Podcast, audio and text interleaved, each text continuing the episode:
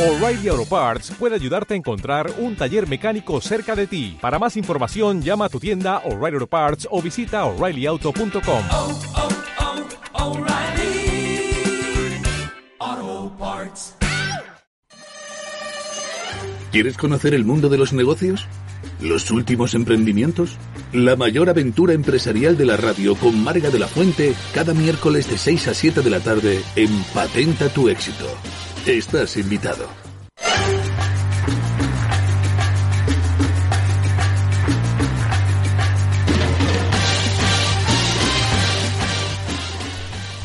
Buenas tardes, queridos oyentes. Soy Marga de la Fuente y os doy la bienvenida, como cada miércoles, a esta fascinante aventura del mundo de los negocios, profesionales o cualquier iniciativa que aporte, que aporte la sociedad, a, a todos, que eso es lo que necesitamos, además, y más en estos tiempos que estamos muy carentes y muy necesitados de esas ayudas, venga de quien venga y sobre todo de estos invitados magníficos que nos acompañan como siempre esta tarde.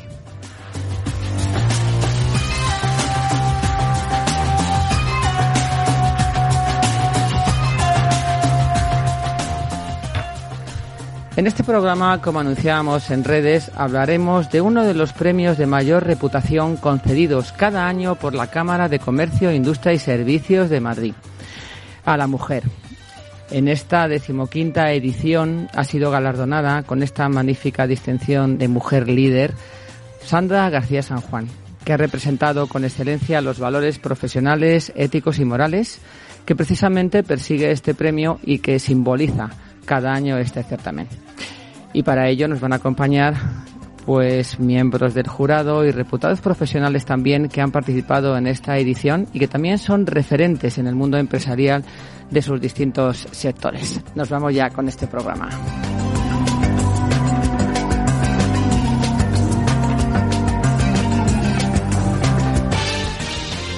Pues vamos a presentar ya a los participantes de esta tarde. María Encinas de la Rosa, ella es gerente de la Escuela de Negocios de la Cámara Oficial de Comercio, Industria y Servicios de Madrid. Buenas tardes, María. ¿Qué tal? Buenas tardes, Marga. Pues yo muy feliz de tenerte aquí. Yo también, encantada de estar contigo. Además es una buena amiga y es que ya en la Cámara de Comercio, yo no sé a quién me falta ya, ¿eh? Te resistías tú, pero ya con esto yo creo que ya he completado casi todos. Todo el panel Claro. hemos pasado por aquí. Me faltan algunas alumnas, ¿eh? Que quiero invitar. Fenomenal. y algunas personas también. Me acompaña también eh, Martín Hernández de Palacios, eh, director del programa Superior Mujer y Liderazgo de la Cámara de Comercio de Madrid. Buenas tardes, Martín. Eh, te oímos muy mal, mucho más cerca, Martín. Perdona. Buenas tardes, Marga. Acércate más el micrófono. Es que como tenemos aquí nuestros Buenas oyentes, tardes, Marga. eso sí, eso sí. Buenas tardes, Martín. Es que como Sí. tenemos este protocolo COVID, los micrófonos cubiertos, utilizamos mascarilla, pues a Se me ha veces sin, un ordenador aquí. Claro, sin, sin quererlo, pues se nos va un poquito el, el sonido y no oímos demasiado bien. Y por último, tenemos un buen amigo también, Pedro Fernández Arroyo Garrido, socio director de PFA Comunicación, también miembro del jurado de este año, del año anterior, por lo menos yo te he conocido también el anterior, Pedro. Sí, buenas tardes, Marga. Un Buenas placer tardes. estar aquí. Pues no sabes lo feliz que me haces. Sí, ¿Eh? para mí es mutuo. Menuda mesa tengo esta tarde, ¿eh? Amigos y gente, vamos, que, que tiene mucho que contar. Pues nos vamos ya con este interesante y estimulante programa, como poco.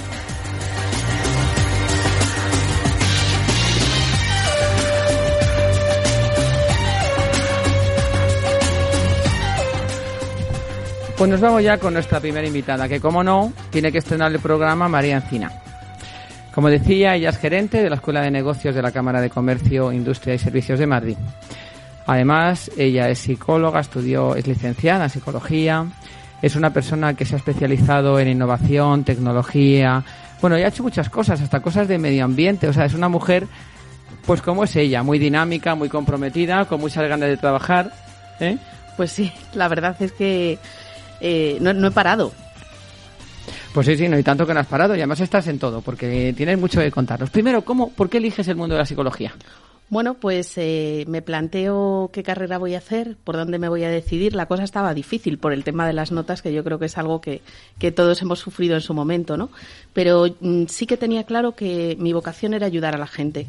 Entonces, bueno, pues tomé la decisión de hacer psicología en la, la Universidad Autónoma. Me, me dieron dos carreras, psicología en la Autónoma y en la Complutense me dieron ciencias políticas. Y eh, en un primer momento, como tengo mucha iniciativa, quise matricularme en las dos. Y en la autónoma fue misión posible porque me dieron el turno de mañana, pero cuando llegué a, a la Complutense teníamos que hacernos el horario y entonces los horarios que me salían eran tan dispares que dije, pues va a ser que no voy a poder compatibilizar. Así es que me quedé con psicología y me especialicé en el ámbito de los recursos humanos y las organizaciones en el marco de la carrera. Qué importante es tener, eh, digamos, una formación en psicología, en humanidades dentro de la vida, porque al final se va a aplicar a todos los sectores, ¿no? No solamente a tu vida personal, que te va a ayudar mucho, quizás, y también en lo que estás en este momento, pues eh, dirigiendo eh, algo que decías tú que es un poco tu hijo, un hijo muy grande, porque la Cámara de Comercio es un hijo pero bien hermoso, no es un, un hijito chiquitín. ¿Qué haces en la Cámara de Comercio, María? Cuéntanoslo. Pues mira, actualmente eh, soy la gerente de la Escuela de Negocios de, de la Cámara, todo el área que lleva eh, los posgrados, los programas para directivos, la formación continua para los trabajadores de las empresas y la formación in company. Eh, todo ese ámbito, tanto en modalidad presencial como en modalidad online, como en esa nueva modalidad que surge a partir del COVID, que es eh, en, en directo, ¿no? En streaming, y que te permite, bueno, pues no tener que desplazarte al centro de formación. ¿Qué aceptación ha tenido esta nueva fórmula, digamos, eh, forzada por la situación COVID? Bueno, pues que ahora es otra de las modalidades con las que convivimos porque el mercado ha aceptado bastante bien y hay programas formativos que pese a que hayamos intentado volver a la presencialidad con ellos, funcionan mucho mejor y, y en streaming, diseñándolos directamente para que eh, estén a través de aula virtual profesores y, y alumnos. Vamos a hablar del premio. Este premio que hemos dado este año y que el año pasado lo recibió también María Dolores Dancausa, que estábamos hablando fuera de micro, que nos gustaba mucho y que la verdad fue una candidata, igual que, que Sandra García San Juan, magnífica. ¿Por qué nace este premio? Cuéntanoslo. Bueno, pues el nacimiento de este premio eh, es debido a, Martín, un aliado de la Cámara, eh, pues ahora mismo muy importante para nosotros, eh, eh, que es eh, la persona que dirige el Premio Mujer y, y Liderazgo y la persona que nos propone desde, desde Aliter pues liderar este proyecto y este premio. ¿Qué supone en la Cámara? Pues mira, supone cuando él nos propone esto, supone culminar un trabajo que la Cámara venía haciendo en materia de igualdad desde el año 2004. Nosotros trabajamos con el Ayuntamiento de Madrid en el Foro de Empresas por Madrid, donde están las grandes empresas y con las que llevamos trabajando en temas de igualdad y conciliación desde, desde hace muchos años y en temas también de RSC. Entonces, eh, diríamos que con este proyecto cerrábamos el círculo. Pues mira, vamos a cambiar el programa, porque la espontaneidad a mí me gusta mucho. A ver, Martín, ¿cómo se te ocurre hacer este, Martín Hernández Palacios? ¿Cómo se te ocurre crear este premio? Bueno, pues se me ocurre un poco por, por sentido común, porque yo estaba dirigiendo en Aliter un programa de, de mujer y liderazgo. Eh, ¿Te refieres a por qué, por qué surge el premio? Sí, ¿por qué surge el premio? Pues obviamente, eh, eh, bueno, pues lanzamos junto con la Fundación Rafael del Pino un programa de mujer y liderazgo y con Merck, con Laura González Molero, que es una de las grandes directivas de España y que me apoyó mucho, y vimos que había necesidad. Entonces, a la culminación, pues en vez de- del programa, en vez de dar solamente los títulos, pues decidimos dar un premio a una mujer líder, mm, cosa que ahora pues es bastante obvio y proliferan bastante, pero en el año 2000, hace 15 años, con el 2016, pues no había tanta tanto tanta iniciativa en favor de la mujer, por así decirlo. Entonces es un premio que es eh, apolítico, no nosotros no entramos en, no queríamos entrar en la parte política, sino que se ha concedido a, a mujeres eh, líderes eh, en el ámbito empresarial eh, o en el ámbito directivo. Tuvimos una excepción y es que hace unos años lo dimos a Silvia Gil, que a la sazón era comandante de la Guardia Civil y ahora es la primera mujer que dirige una comandancia de la Guardia Civil que es teniente general. Pero bueno, fue un poco también al hilo de, de toda la problemática que hubo con, pues, con el tema de Cataluña y el papel que jugó la Guardia Civil y el jurado pues quiso rendir un homenaje también a la Guardia Civil en la figura de, de Silvia Gil. Quitando esta excepción, el resto de las otras decimos, cuatro, digamos, 14 premiadas pues han sido mujeres líderes en, en ámbitos diferentes. Yo la tuve, así Gil en el programa. De Sí. hecho, tuve a las tres tenientes coroneles de la Guardia Civil. Fue un programa Bueno, impresionante. La verdad que sale, sí, sí. O sea, si tengo que recomendar, bueno, todos los programas son buenos. claro, hay que tirar para casa, no voy a hacer lo contrario.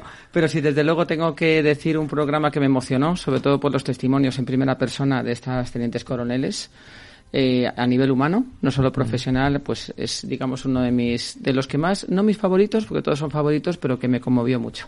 La verdad que enhorabuena a las tres porque son extraordinarias. Con premio y sin él. Son buenísimas. María, volviendo contigo, María Encina. Gracias, Martín. De nada. Por la aclaración. Encantado. Qué difícil es liderar. Muy difícil. ¿Qué dirías que es un buen líder? ¿Cómo lo definirías tú? Dime un líder en general y luego especifiquemos una mujer líder. Un líder que, que, pues, pues, eh, pues para mí un líder es una persona eh, que, que trabaja con un, e- con un equipo y que tiene una visión, una misión, un propósito y que es capaz de llevar a ese equipo a conseguir eh, los objetivos para dar cumplimiento a esa misión y a esa visión y a ese propósito que tiene. Pero no los lleva, no los dirige, no los guía eh, de forma obligada, sino que es capaz de conseguir que su equipo esté motivado y tenga la iniciativa y comulgue o confirme con el propósito de ese líder y le siga más que le obedezca, Sí, que, que motive a la gente. que motive a la gente exactamente. No que imponga sea, a la gente. Pues Jesús, Jesús para mí es un líder, ¿no? En, eh, por no hablar de, de- de otros planos, ¿no? ¿Por qué? Pues porque es una persona a la que la gente le seguía. ¿Por qué? Pues le seguía por su ideología, por las cosas que decía, por eh, esa humanidad que tenía y porque lo que decía conmovía a las personas. Un líder es alguien que conmueve a las personas eh, que están delante de él por las cosas que dice, por la seguridad que tiene, eh, por, por la, lo que tiene que ver con, con esa humildad ¿no? a la hora de, de hablar con, con tu equipo. Y esa empatía, ¿no? Porque Y quizá esa empatía. yo creo que es una característica muy importante de un líder, ¿no? Que tenga esa empatía. ¿Tú harías una distinción en lo que debe ser un líder femenino y masculino o crees que todo se engloba igualmente?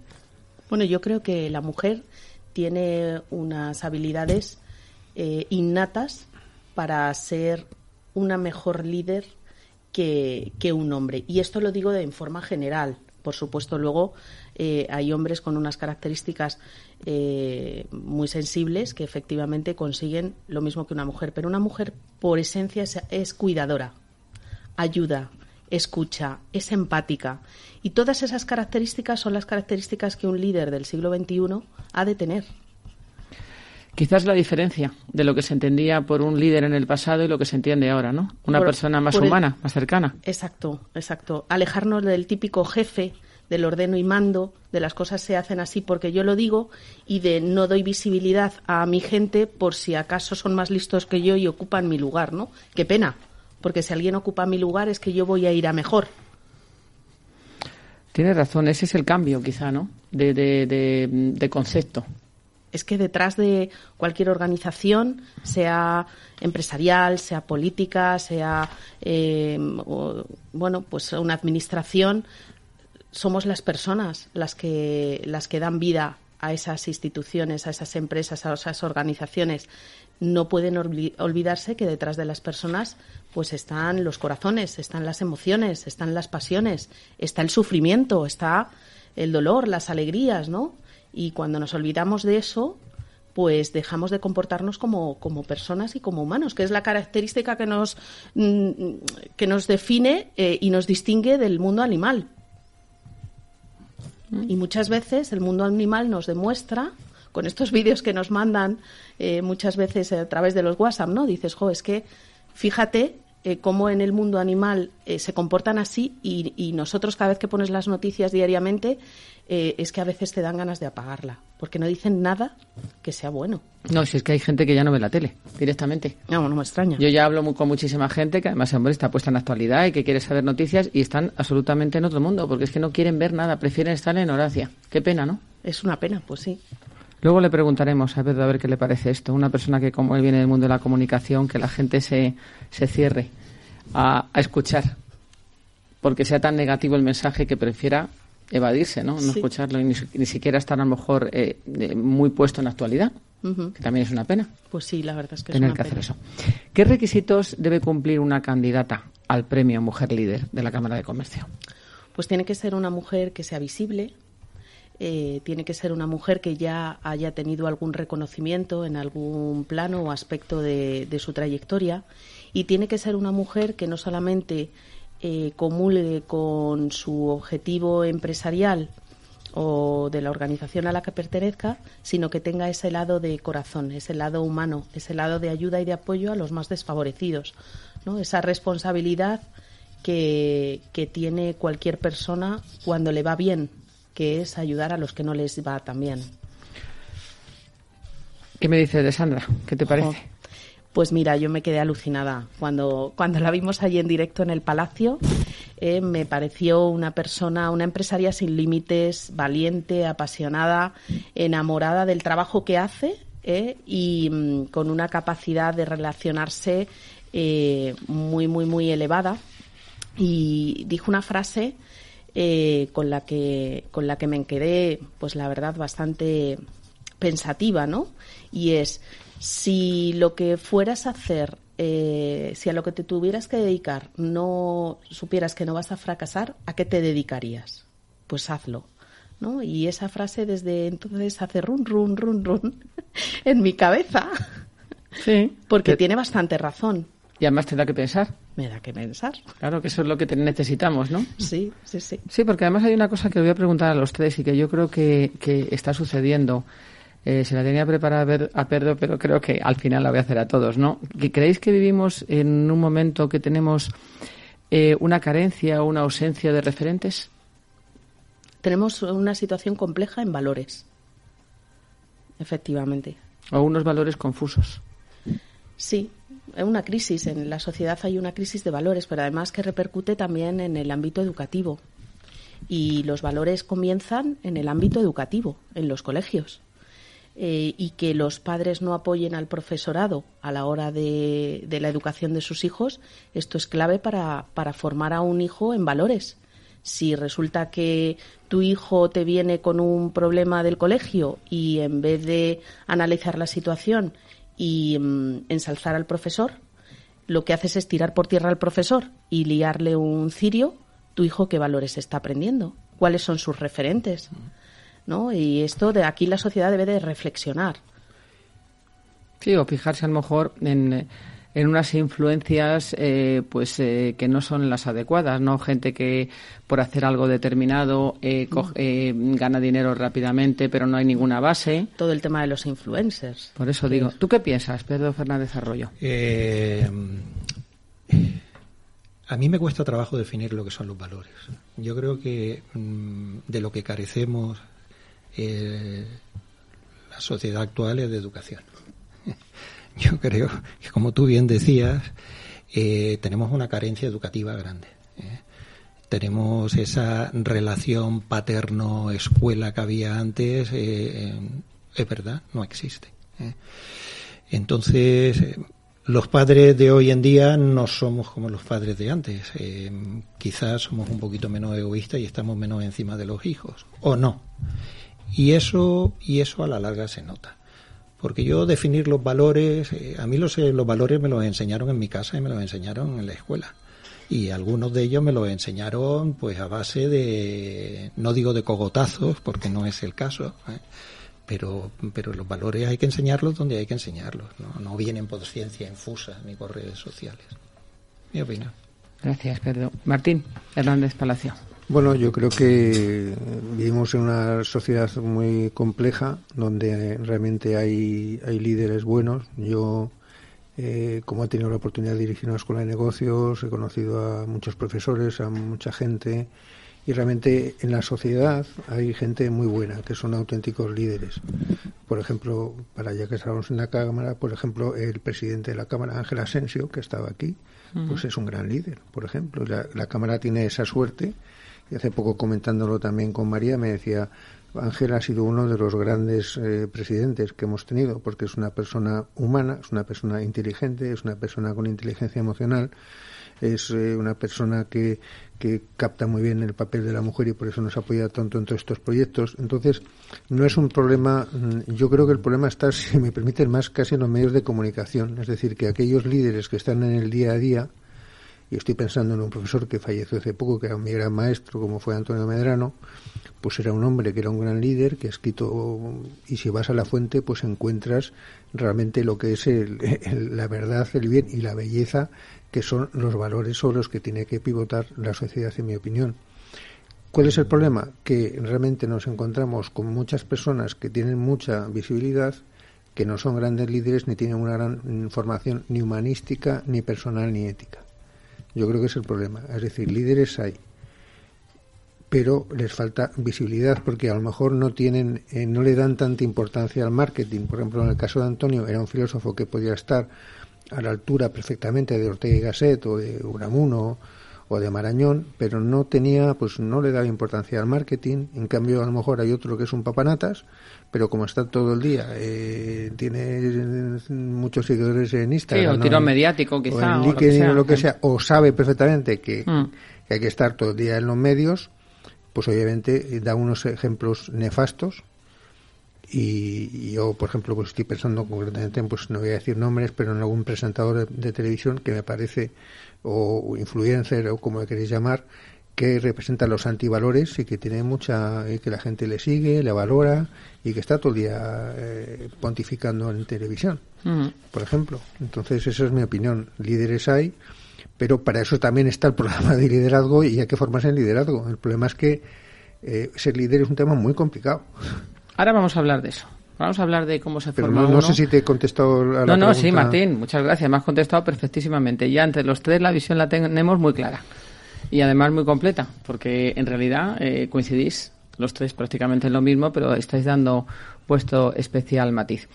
María, te voy a hacer el test del éxito, pero vamos a seguir con este formato de programa porque me está gustando mucho. Entonces os voy a mezclar, vamos a hacer entrevistas como hacemos siempre individuales, pero te voy a mezclar luego también, ¿vale, María? Bueno, me estás dando vino. Sí, sí, sí, yo me atrevo con todo. Bueno pues, bueno, pues el test del éxito, porque vosotros, Martín sí lo sabe, pero vosotros dos no habéis estado nunca, es un test que yo hago, que son preguntas cortas para conoceros un poco mejor, que pueden tener que ver o no con la entrevista y que como nuestra sintonía es misión imposible, pues aquí no hay nada imposible si se tiene buen propósito y se quiere hacer. ¿Preparada? sí, preparada.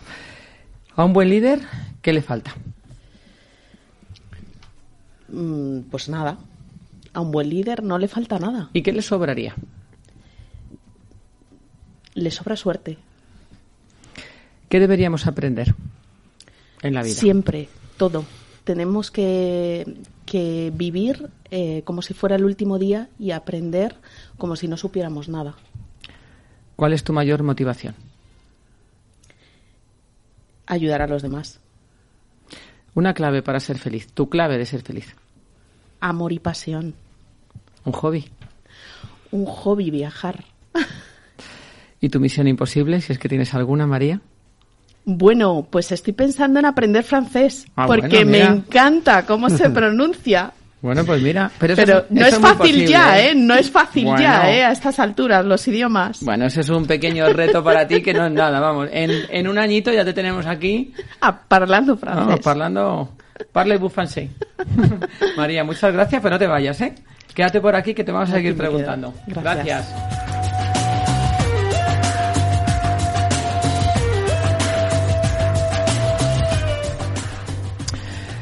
Pues nos vamos ahora con nuestro segundo invitado, que ya le hemos hecho intervenir en el... que le he hecho yo intervenir, lo digo como segunda persona, pero soy yo aquí la culpable de todo.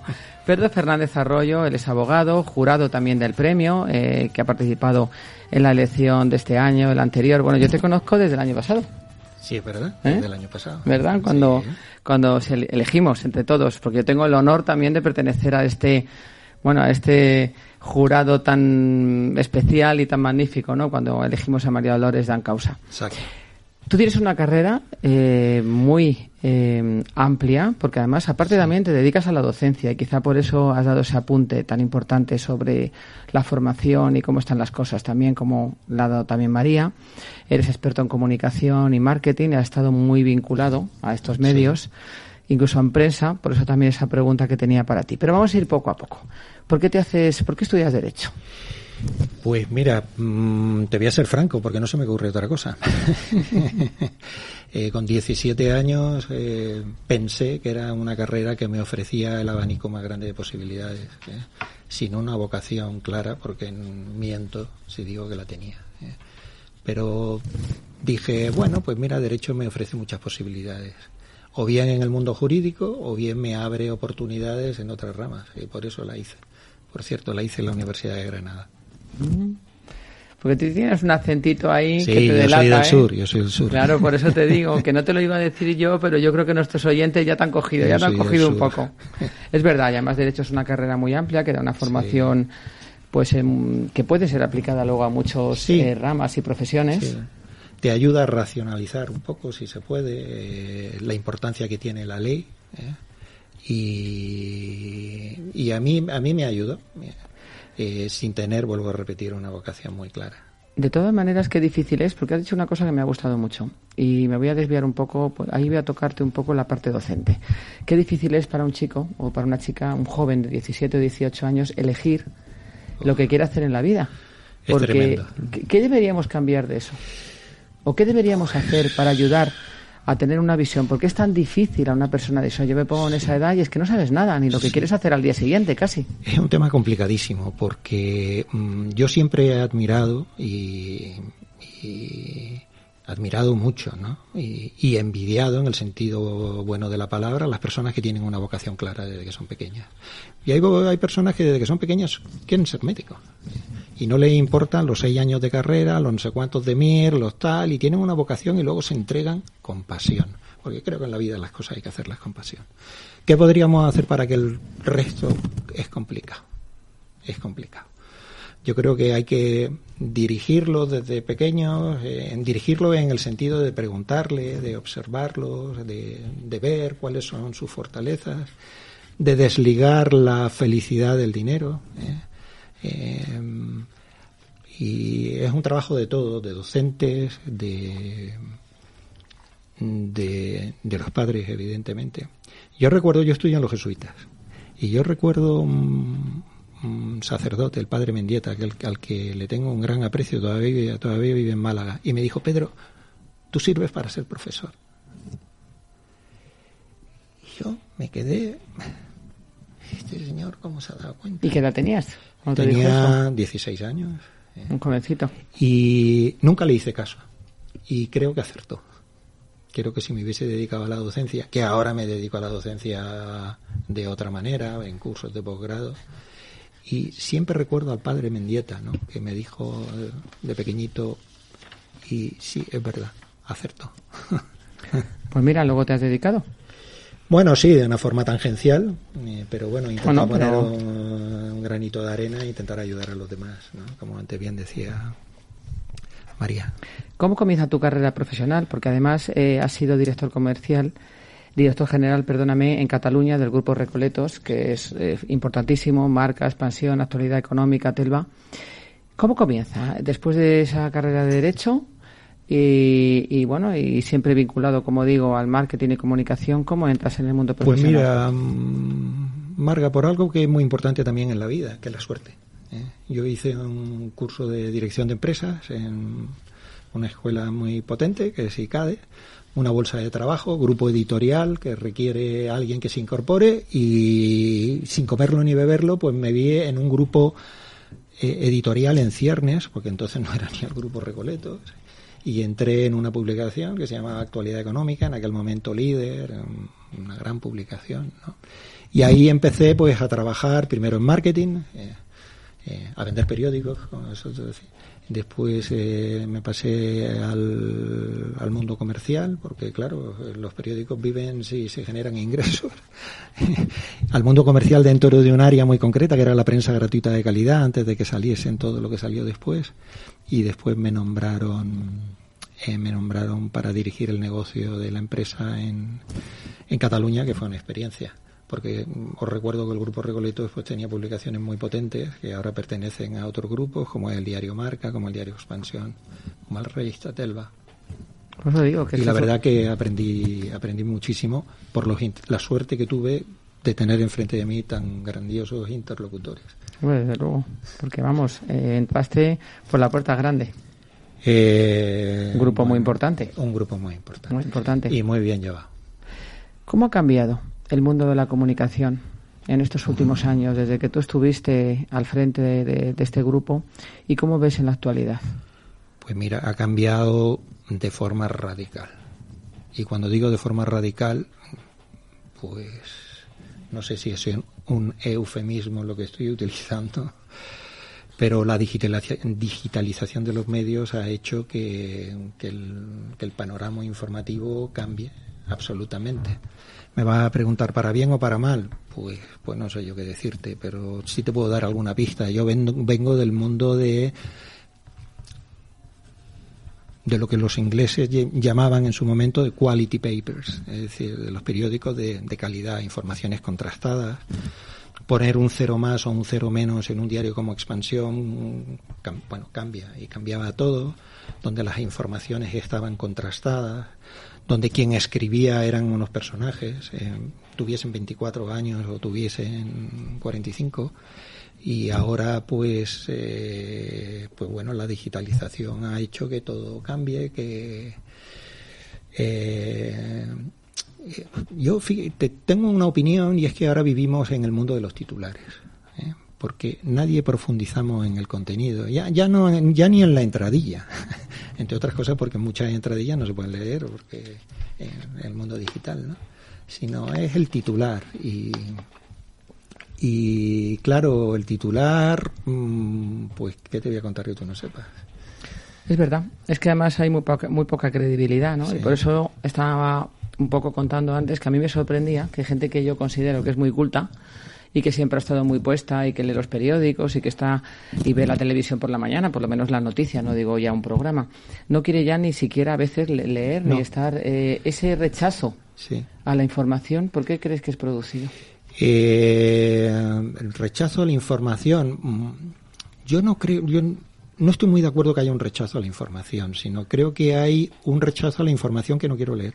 Es decir, eh, yo escucho la cadena que a mí me interesa, ah, yo leo el periódico, ojo, que siempre ha ocurrido, ¿eh? Ya, ya, sí, sí, sí. pero quizá mm, quizá ahora no queremos profundizar tanto desde luego la gente joven mm, excepciones aparte que las hay gloriosas eh, no profundiza en el contenido de la información perdóname que te voy a hacer un inciso antes que tú me hablabas de los titulares Recoleto hubo una época bastantes años que perteneció al grupo Pearson inglés eh, dueño entre otros medios de Financial Times ¿eh?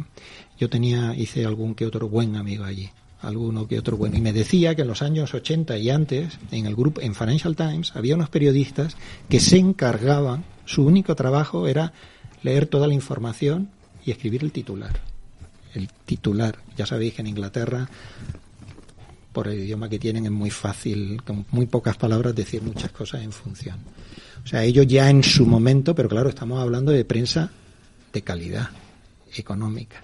Y hoy, pues los titulares, pues se utilizan eufemismos o verdades a medias y creo que nos informamos mal. No, y como decía también María, que son a veces tan malas noticias constantes que uno en un momento determinado, pues a lo mejor, y sobre todo en estos últimos dos años, quizá también, ¿no? Que hemos tenido eh, la sociedad de la información en estos dos años y tampoco quiero estar, o sea, quiero mm, hacerte demasiadas preguntas con esto, ¿no? Pero también ha cambiado mucho la mm, percepción que tenemos de las cosas. Ha habido muchas informaciones contradictorias. Nos han vuelto un poco locos también, ¿no? Y también nos han breado de, muy, de carga muy negativa. Y también el ser humano necesita en un momento, creo yo, ¿eh? De- de- necesita sí saber la información, pero un poco también desconectar para vivir un poco, seguir tu vida. Sí, eso es cierto. Y quizá también esa es la razón, ¿no? Pero bueno, noticias malas. Ahora es verdad que venimos de una pandemia que nadie el- la ha vivido. ni los mayores, ni los viejos, ni los No, medio nadie. pensionistas. Es verdad. Pero también es cierto que la mala noticia forma parte de la vida, ¿no? Y hay que hacerle frente. Y, eh, yo lo que observo, por ejemplo, sobre todo entre la gente joven, es eh, a ver si a ver si me explico bien. ¿eh? Es eh, la vida no todos son fotos bonitas sonriendo en una playa. Es decir, eh, la vida es algo más que eso y quizá tienen momentos más duros que, que ratos buenos y, Y hay que seguir para adelante. ¿eh? Hay que seguir para adelante. ¿Qué cuesta? Indudablemente. Pero entre todos tenemos que meter el hombro, creo. Y el papel de la mujer. Vamos a ir a hablar ya de la mujer líder. El papel de la mujer en estos tiempos. ¿Cómo lo ves? ¿Cómo ha cambiado desde que tú, bueno, tú tienes una gran experiencia, has eh, tocado muchos sectores profesionales y has estado afortunadamente pues rodeado de muchos mm, tipos de personas y sectores. ¿Cómo ha evolucionado el papel de la mujer en nuestra sociedad? Pues mira, eh, no sé qué decirte. Y te voy a decir por qué. Mm, yo me crié en una familia donde las mujeres mandaban mucho. Mucho, muchísimo. ¿eh? Ah, he trabajado en un grupo editorial durante muchos años donde creo, y no me equivoco, no se hacía distingos entre hombres y mujeres. Es más, había una revista que es Telva, que estaba hecha por mujeres, por cierto, con singular éxito. ¿eh? Ah, en la empresa que yo he creado, modesta pero pequeña, yo lo que siempre he buscado una adaptabilidad al puesto de trabajo que iba a crear. Me daba igual si era hombre y si era mujer. Dicho todo esto, creo que, la presencia de la mujer en la sociedad cada vez es mayor ¿eh? y que creo que no es una cuestión de cuotas, sino es una cuestión de valía. Y, la mujer está demostrando, a lo mejor antes tuvo menos oportunidades, pues lo que vale y los puestos que tiene que ocupar en función de esa valía. Siendo jurado, vamos a hablar de este año, de este premio. No vamos a ir al año pasado, vamos a ir a este, el de Sandra García San Juan. Sí. ¿En qué te has basado para elegir, o sea, para tu propuesta de mujer líder? ¿Qué son las características o lo que más em, crees que te atrae de esa candidata o de esa persona que tú propones y de esa votación posterior que tú vas a que tú has dado? Pues mira, eh, la personalidad del personaje en función de alcanzar los objetivos que se ha propuesto cumplir. ¿eh? Es decir, son mujeres que, no solamente por la última ganadora, sino son mujeres que, se marcaron unas metas y a base de profesionalidad, a base de perseverancia y sin duda, a lo mejor, a base de desigualdad, si es que ellos la sintieron, pues han conseguido ¿eh? superar eh, muchos obstáculos hasta conseguir lo que lo que lo que se propusieron eh, y dentro de las premiadas pues hay ejemplos fantásticos no sé Margarita Salas eh, la directora de la Real Academia de, la Historia es decir y después también la pasión es decir, eh, las personas que transmiten cierta pasión en a la hora de lograr, eh, a la hora de intentar lograr sus retos, eh, a mí personalmente me llega. Y yo creo que eso se transmite. Y se transmite no solamente al gran público, sino que yo creo que un gran líder no solamente es una persona que tiene una gran formación y tiene unos objetivos claros, sino que es una persona lo suficientemente inteligente como para rodearse de un magnífico equipo. Y, la premiada lo decía el otro día, le daba las gracias a su marido, le daba gracias al equipo, porque, porque es lo que antes tú hablabas. Es que hay que saber rodearse de gente que no vienen a hacerte sombras, que lo que vienen es a ayudarte a conseguir el objetivo que nos hemos marcado entre todos. Entonces, eh, en ese compartir, en saber, saber compartir objetivos con todo un equipo y a transmitirle esa pasión, creo que ahí está la esencia de un buen líder. ¿Y tú, Martín? Hernández Palacios. ¿Cuáles son los, las características que más te conmueven o que más te mueven? Vamos a utilizar esta palabra, a elegir esa candidata. Dime cinco características. Bueno, no sé si son cinco, pero vamos Pero dime un ejemplo de cuatro o cinco. Bueno, primero, primero, que es una persona humilde, creo que eso es muy importante, una persona que sea trabajadora, una persona que sea humanista, es decir, que sea buena persona, y la quinta obviamente que tenga su vertiente social, es decir, en el caso de Sandra pues ha creado una fundación, en el caso de Dan Causa pues el trato humano es muy importante. Esas son las características que yo valoro. María Encina, dime a ti, tres características o cuatro, cinco, las que quieras, que te hayan motivado para votar a esa candidata, mujer líder. Bueno, pues eh, su valentía a la hora de, de, de- que fue el, único espectáculo internacional eh, que se celebró en 2020 con absolutamente todas las medidas de, de seguridad y sin el apoyo de ninguna entidad financiera. Esto mm, me, me pareció un punto de inflexión a reconocer eh, a cualquier empresario y en este caso eh, siendo empresaria eh, por el previo que otorgábamos pues pues estaba claro. Eso una de las características. Otra la humildad como ha dicho Martín porque es que se le ve una persona cercana y una persona eh, humilde. Y luego me impactó toda la labor social que hace a través de sus dos fundaciones, eh, que no, no se olvida de las personas que a lo mejor no tienen tanta suerte como, como ha tenido ella, aunque yo no creo en la suerte como tal. Creo que el que tiene suerte es porque se ha forjado esa suerte y ha trabajado mucho para conseguir lo que tiene. Pero bueno, sa- todos sabemos que las circunstancias de cada uno eh, pues, pues son diferentes y el apoyo que ya tienen las fundaciones hacia los niños desfavorecidos, las mujeres eh, en riesgo de exclusión, etcétera, pues a mí me pareció una labor eh, fantástica, ¿no? Y esos fueron los tres motivadores. Muy bien, pues sí. La verdad es que lo reúne sobradamente ella y las otras candidatas de otros años que, que han ganado. Pedro, te voy a hacer el test del éxito porque voy a seguir un poco mezclando todo porque me gusta este formato de hoy, no sé por qué. ¿Ves? Es que hay que ser, Sí. de vez en cuando hay que ser innovador, no hacerlo siempre igual. ¿Estás listo? Sí. La mejor comunicación es aquella que... Llega a quien llega al público que has de- definido. Y hablando de pasión, ¿qué te apasiona a ti? El arte. ¿Y tu faceta más feliz? ¿Cuál ha sido o cuál es? La familia. ¿Dónde te perderías? En Vancouver. ¿Y tu mejor aliado? ¿Cuál es? La paciencia. ¿Y tu misión imposible, si es que tienes alguna? Ganar Wimbledon. Ah, bueno. Eso ya es como irse de astronauta. Me has ganado. Ahí me has dejado Pedro. ya. Mira, te iba a decir que Hombre, no hay, no. nada, no hay nada Estamos imposible. hablando de misiones imposibles. Claro, yo ahora iba a decirte que no hay nada imposible y ya me has dejado que yo no sé qué decir. A ver, hombre. Bueno, pues buena suerte en Gracias. esa misión. Sí, seguiré intentándolo. Pues nos vamos ya con nuestro tercer invitado. Gracias.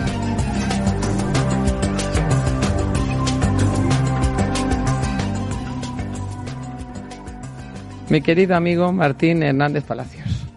Vaya programa, ¿eh? ¿A que está divertido? Sí, la verdad es que muy Y interesante. estimulante, ¿eh? Y con ritmo. Eh, aprendi- estoy aprendiendo mucho. Hombre, todo. Y sobre todo con alegría, porque nosotros también tenemos que transmitir en la vida pasión, que la palabra pasión la hemos dicho mucho a lo largo del programa y también tra- transmitir, pues eso, alegría, motivación. Que es una de las características del líder también. que sea una Efectivamente. persona alegre, por ejemplo. Efectivamente.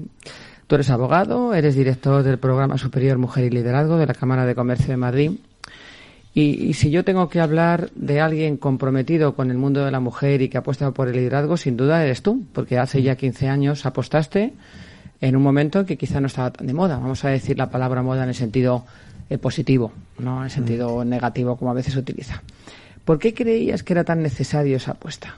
Pues mira, eh, como bien sabéis, en el 99 fundó Aliter, que fue una escuela de negocios que ha durado 20 años.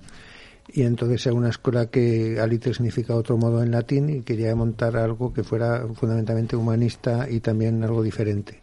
Entonces eh, empezamos eh, haciendo traba- en- trabajando en biotecnología, en un máster en biotecnología, por ejemplo, empresarial, cosa que ahora también pues está muy de moda, pero en el 99 a ver quién, quién sabía que, que era Pfizer o que era AstraZeneca, ¿no? Entonces yo me di cuenta en las primeras ediciones que teníamos muchas más alumnas que las alumnas tenían mejores expedientes académicos que los varones, ahora te hablo de alumnas de que venían de biología, de veterinaria, de, de farmacia fundamentalmente, de- porque todavía no existía la carrera de biotecnología como tal. Y sin embargo, si me iba a los puestos directivos, pues obviamente el, el porcentaje no cuadraba. Es decir, si mis alumnas eh, son más brillantes las mujeres, porque luego no están ocupando puestos de dirección.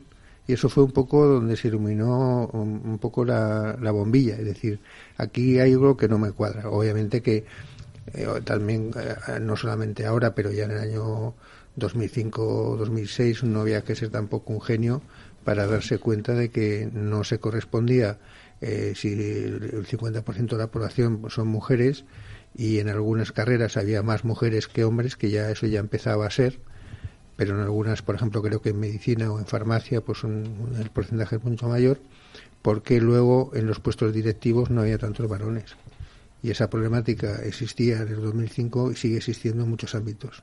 Ahora, entonces, eh, el día que obviamente esos, esa problemática no exista, pues el curso tampoco tendrá mucho sentido. Bueno, yo creo que el curso siempre será necesario, sobre todo para muchas mujeres. Eh, ¿Cuál es el perfil medio de las mujeres que hacen este curso? ¿Edad? Eh, ¿Carreras? ¿Qué es lo que más tienes? Cuéntanos un poco. Pues mira, te cuento, está muy estudiado porque obviamente ya son 35 ediciones del programa eh, ahora hacemos tres al año, antes hacíamos dos, pero con la Cámara, que es un socio muy importante, pues eh, hemos conseguido hacer tres grupos. Y está muy estudiado. Mira, más o menos son, la edad media de las alumnas suele ser unos 35 años, todas tienen una formación técnica muy buena, es decir, muchas de ellas tienen dos carreras, eh, te diría que el 90% tienen posgrados y son muy buenas en sus temas, en marketing, son muy buenas en, logística, son muy buenas en, en sus temas técnicos pero ese es el perfil. Y luego respecto incluso está hecha la media, pues la mayoría tienen unos dos hijos de media aproximadamente y están en un momento profesional que no saben si eh, continuar, aparcar su vida profesional, tomarse un respiro o conciliar las dos cosas que es lo que nosotros pretendemos. O sea que está estudiado, digamos, se te hablo, pues, si me permites, eh, aunque estamos hablando de personas, pero es un poco estadística que es también muy psicológico pero que es un poco la media y lo que no estamos buscando. O sea, nosotros no nos dirigimos a una recién egresada de, derecho, ya vamos a, a una socia o no, a una persona que puede tener, eh, si estamos hablando de abogacía, mm, que puede ser socia, eh, pero que eh, todavía está en la parte que es asociada o que es of counsel o que es una persona que tiene una proyección, pero que no, mm, no se sabe si va a llegar o no a esa posición directiva. Sí, de ahí la siguiente pregunta. ¿Por qué crees que tiene tanto éxito para las mujeres que hacen este programa, que muchas de ellas están en poco tiempo eh, muy encauzadas y llegando a puestos muy importantes, pese a la juventud que tienen? ¿Dónde crees que radica bueno, es que el, eh, el, esto, el uso este no, no, no nace por arte de vivir lo que. O sea, nace porque primero se hace un foro en el que nosotros invitamos durante dos días a muchas directivas empresarias, sacamos una serie de conclusiones y en función de eso dijimos, pues lo que se necesita no es un curso técnico en marketing, que ya han hecho un MBA o ya han hecho un máster en marketing, pero también necesitan algo de formación. ¿Y qué es lo de formación? obviamente, el término inglés pues no me gusta nada y no lo voy a utilizar. Voy a utilizar el término español, que es habilidades que se dicen blandas, que en el fondo son las duras, que tiene que ver sobre liderazgo. En la escuela no se estudia lo que es liderazgo, que es ser un líder que es una ciencia muy compleja y sobre la que hay multitud, porque una de las cosas que a lo mejor era, no desconocías de mí, eh, pero tuvo una faceta que durante muchos años fue crítico de libros de management que eso, no sé, creo que no lo sabías, porque me tienes muy estudiado. Pues te tengo muy estudiado, porque en el management yo sé que sabes mucho y entonces ya esto pues me confirma lo que ya sabía. Pero mi trabajo era, trabajaba para el diario Negocio precisamente y para Dossier Empresarial, me mandaban los libros que se publicaban sobre y muchos se publican sobre liderazgo y muchos son muy buenos y muchos son muy malos. Eso es como en todas las, las novelas o en, ciencia ficción. Pero que hay mucha literatura y, se escribe mucho sobre, sobre liderazgo y sobre qué es ser un líder. Entonces hay que buscar cuál es el libro bueno y cuál es el profesor bueno y cuál es el líder a imitar, eh, más que imitar a emular, que es diferente. Una cosa es imitar y otra cosa es emular. Nosotros lo que propugnamos es la emulación de aquellas personas que son referencias. Sí, además he conocido, también he tenido la, suerte de, incluso charlar y dar alguna, eh, con, María también, ¿te acuerdas María? Y contigo, una charla, una ponencia a estas mujeres estupendas y quiero traerlas al programa además porque las he invitado, ¿eh? que lo sepáis, que he dicho que voy a hacer un programa especial de todas estas mujeres tan echadas para adelante y tan inspiradoras para que nos cuenten en directo pues cómo ha ido ese curso, qué, han encontrado, cómo se ven ahora y hablar un poco también de sus carreras. Me parece muy interesante y también muy inspirador, ¿no? Porque hay mucha gente que está muy despistada y que a lo mejor pues eh, un programa de este tipo, pues como tú has dicho al principio, le abriría pues una visión que, que puede ser muy buena para ellos también. Y el premio, hablemos del premio. ¿Qué te ha gustado de Sandra García San Juan? Bueno, eh, Sandra, eh, yo mm, primero el, el premio tampoco nace eh, por casualidad, sino que el premio es el colofón a un curso en el que en el fondo estamos dando una conferencia magistral, porque obviamente, si me permitís eh, eh, un poco la digresión, eh, estamos dando la oportunidad de que las alumnas cierren con una gran conferencia de una gran líder, que esa es la, la idea, porque obviamente la persona que recoge el premio siempre tiene una laudatio que es muy importante, quien la hace, que normalmente la elige ella, y siempre tiene unas palabras que son, todos los discursos que oído de las 15 premiadas han sido todos buenísimos. En ese sentido no ha habido ninguna excepción. Pero lo que me preguntabas era que, que, que- que- que ¿Qué te, criterios... qué te- sí, ¿qué te gustó este año? Vamos a hablar de este bueno, año. este año, en el caso de Sandra, el año pasado presentamos una directiva. eh, yo soy una persona que me gusta mucho, si, si leo todos los días, pues sobre todo la prensa que se llama Salmón, o ¿no? Porque bien conoce Pedro. Pero mi obligación pues es, es leer cinco días, leer eh, El Economista, leer sobre todo Expansión y ver cuáles son las mujeres que están despuntando. Entonces en Sandra eh, me llamó la atención la que había montado. Es decir, es que Sandra ha, montado, si me permites eh, decirlo de una manera muy coloquial, pues ha montado un- una cosa muy importante que mueve mucho dinero, en, sobre todo en Marbella. O sea, cuando me, me dijeron lo que se generaba a, a través del, del Starlight, me quedé muy impresionado. Entonces, eh, bueno, pues empecé, eh, yo ya la conocía, la seguía, y luego también es cierto que, eh, bueno, yo soy de origen canario, mi madre era canaria y su, ella también es canaria, y entonces, bueno, pues conocí la historia que mucha gente no sabe, yo creo que la genética es importante, y es que el abuelo de Sandra ya fue un gran empresario en Canarias muy conocido, que fue realmente la persona que desarrolló el, el, el turismo en Canarias. Estamos hablando de los años 50 aproximadamente. O sea que esto de, Te lo llevan de, los genes. de casta le viene al Te lo galgo. Ya su abuelo, eh, Cándido García San Juan, fue un empresario de los más importantes que ha tenido Tenerife, eh, concretamente. Sí, además fue muy Entonces, bonito. eh, Sí. mezclando todo, me di cuenta de que, bueno, aparte de eso, pues una prima hermana trabaja, es la directora financiera de, de Starlight, y entonces eso me permitió cono- conocer mucho más un poco la persona, investigar, trabajar, y bueno, pues yo propuse a Sandra porque me parecía que era una persona que aunaba, sobre todo, pues que era una gran líder, una gran empresaria. Yo he sido empresario y sé lo duro que es ser empresario en España, porque no está reconocido socialmente, porque la gente no te valora, porque estamos pensando siempre en el salario, pero luego hay que pagarlo. Y entonces, pues me pareció una candidata muy buena. Entonces, eh, yo la defendí desde el, desde el minuto uno esta candidatura y creo que no nos hemos equivocado. Yo No, desde que- luego, es magnífica. Y además el Laudatio eh, corrió de la mano de Susana Griso, que también hizo un- vamos, un- una exposición magnífica y muy, no sé, también muy positiva, muy alegre, pero muy conmovedora, y ella pues se lo bordó. O sea que aquí... Entonces, eso- esos son los motivos, es una mezcla de todo, de, Sí. de un análisis técnico, de un análisis un poco de, eh, de la parte también que no nos ciñéramos tampoco solamente a Madrid, por así decirlo, es decir, porque Sí. esto se genera sobre todo en, en Marbella, ¿no? donde tiene el gran festival, o sea que es un premio también con una cierta proyección nacional y, y bueno, pero para eso está está el jurado. Yo en muchas ocasiones, en estas 15 veces, no te creas que es lo normal que la candidata que yo proponga o que yo vote es la que sale. No, porque Eh, hay que eh, decir que es un premio completamente limpio, que, que tiene que ser por una, una votación de mayoría, que si se empata se vuelve a votar nuevamente, porque parece que a veces los premios tienen un poco mala prensa, ¿no? Porque, ah, esto lo dan a Capón, esto no sé qué. En este caso, hombre, evidentemente, en el caso de Sandra, es una persona que lo merece con creces ese premio y muchos más. Sí, pero ha tenido, tenía contrincantes de mucho Sí, pero- nivel, ¿eh? O sea, sí. no es que llegamos ahí y decimos, bueno, eh, ¿dónde hay que firmar? Que os vamos a dar a Sandra. No, No, por no, eso- no. por hay eso- que se hace, para contar un poco lo que son el entramado, digamos, del premio, lo que se hace, que se hace es que una persona del premio hace una, una defensa de, de la candidata durante cinco minutos.